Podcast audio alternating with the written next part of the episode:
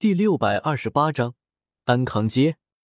妹妹，回去治火城的路上，紫妍飞在我身后，看着唐火儿，小声咕囔了句：“小脑袋瓜有些想不明白，我到底想干什么？不是说给那什么焚炎谷炼丹吗？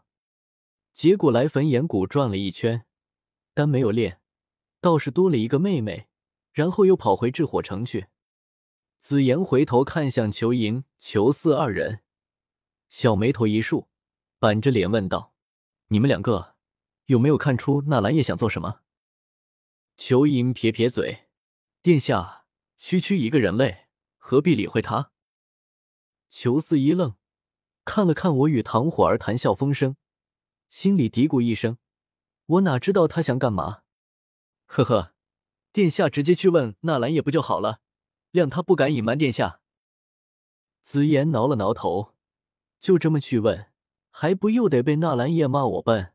小嘴一撅，很不高兴的又赏了裘莹两人一人一拳。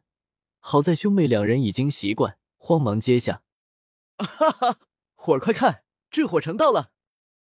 我指着远处那座大城笑道：“城外道路上人来人往，我的目光却直接落在城中那座最豪华的客栈上。”分别一天，有些想念小医仙了。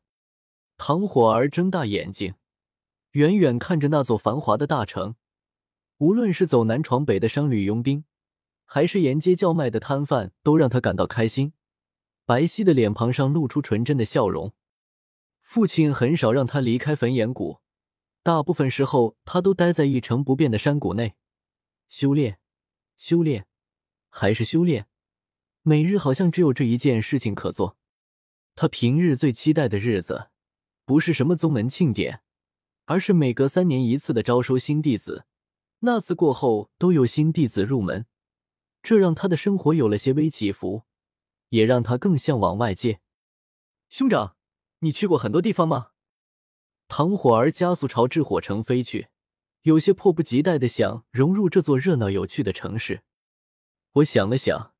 点了点头，毕竟我可是去过另外一座世界的，而且从西北疆域到中州北域，再到兽域，再折返回中州南域，改道去中州西域，又逃回中州中域，我好像已经跑遍了半座斗气大陆。妈的，这可是几百万里路，真是辛苦我了。我暗自安慰着自己，修个炼不容易啊，跑来跑去的就为了那么点机缘。一行人在炽火城外停下，步行入城。唐火儿一路走去，看什么都稀奇。不过他也不是第一次出焚岩谷，基本的常识还是有的，只是被憋的久了，此刻格外开心和放纵，眉眼弯弯，更加美丽。进了城门，街道两旁就更加热闹了，就像一口沸腾的大锅，哗啦啦翻滚冒泡着，又热又响。唐火儿就像一个小女孩，在街道两侧来回小跑着，东看看西看看，行进速度比蜗牛快不了多少。就像一个小女孩，实际上她年龄确实不大。她是谁？一道冷冷的声音忽然在身后响起，吓了我一跳，慌忙回头看去，却见是小医仙一袭淡白衣裙，气质空灵的站在我身后。冷眼看着火红衣裙的唐火儿，小医仙，你怎么来了？我问道。感应到你进了城，却一直没有回天火客栈，我就自己找来了。小医仙笑着回道，然后又立刻收敛笑容，面无表情的再次问道：“他是谁？”这闹得跟变脸似的。我嘀咕了声，笑着介绍道：“唐火儿，焚炎谷主唐震的女儿。”焚炎谷的少谷主，也是我一结金兰的妹妹。妹妹，小医仙脸上明显一愣，有些傻傻的看着我。我点点头，肯定道：“百国相爱，秉相告天的结拜妹妹。”小医仙板着的脸庞迅速柔下来，表情有几丝慌乱和尴尬，捋过额前青丝，笨笨的掩饰着。原来是这样，那她，她以后也是我妹妹了。我暗自一笑，没有戳穿他的小心思。天蛋子那边怎么样了？有来到这火城吗？天难子那边，我让魂殿的人去盯着了，而小医仙负责与来福酒楼接头，接收那边传来的消息。小医仙面露担忧之色，除了天难子，他身边还跟着三名冰河谷长老。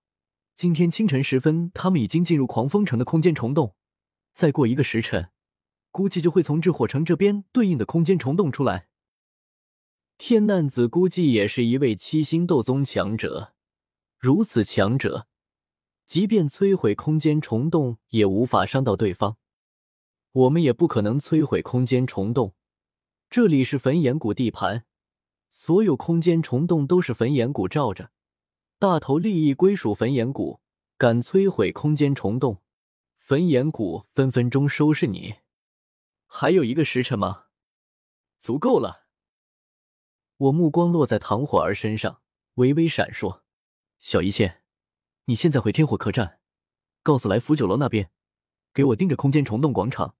天难子一出现，往那个方向，那条街走了，立刻禀报给我，不得有误。小医仙神色一紧：“纳兰叶，你想做什么？天蛋子那边可是有四位斗宗，你不要乱来。”“不会有事的。”我直视小医仙双眼，语气肯定的说道，又让紫妍三人跟着小医仙一起走，都回去天火客栈。紫妍嘀咕了几句，还是乖乖跟着小医仙走了。唐火儿此时才从眼花缭乱的事物中拔出眼睛。回头找了找我，见我静静束手站在街边等待，一脸不好意思。咦，紫言他们呢？怎么不见了？该不会是走丢了吧？忽然，唐火儿发现了不对，他刚才着眼于城中那些小东西上，并没有察觉到小医仙的到来。实在是街上太人多了。紫妍贪睡，一大早的起床赶路，他又困了。去了天火客栈休息，我随口应付过去，又问了几句他智火城中如何。唐火儿使劲点头，双眼就像星辰般闪亮，令我有些心虚。但我很快将这心情压下去，面带笑容与他随口聊着天，陪他在智火城中逛了起来。事实证明，无论哪个世界、什么地位、什么修为的女人。好像都挺喜欢逛街的。唐火儿又走进一间店铺，目光瞬间被一双靴子所吸引，红色的，看着很精致合脚的样子，在靴子口上有一圈可爱的绒毛。唐火儿撑着膝盖弯腰盯着他看，眼睛里流光溢彩，转过头来问我：“怎么样？”我头顶缓缓冒起一个问号，贫乏的形容词有些无力回答这个问题。这个靴子挺漂亮的哦。唐火儿笑容瞬间璀璨起来，让店铺伙计将靴子包好。我有些焦急的向店铺外看去，四处乱瞄着。已经过去一个时辰了吧？小医仙怎么还没来？难道出什么事了？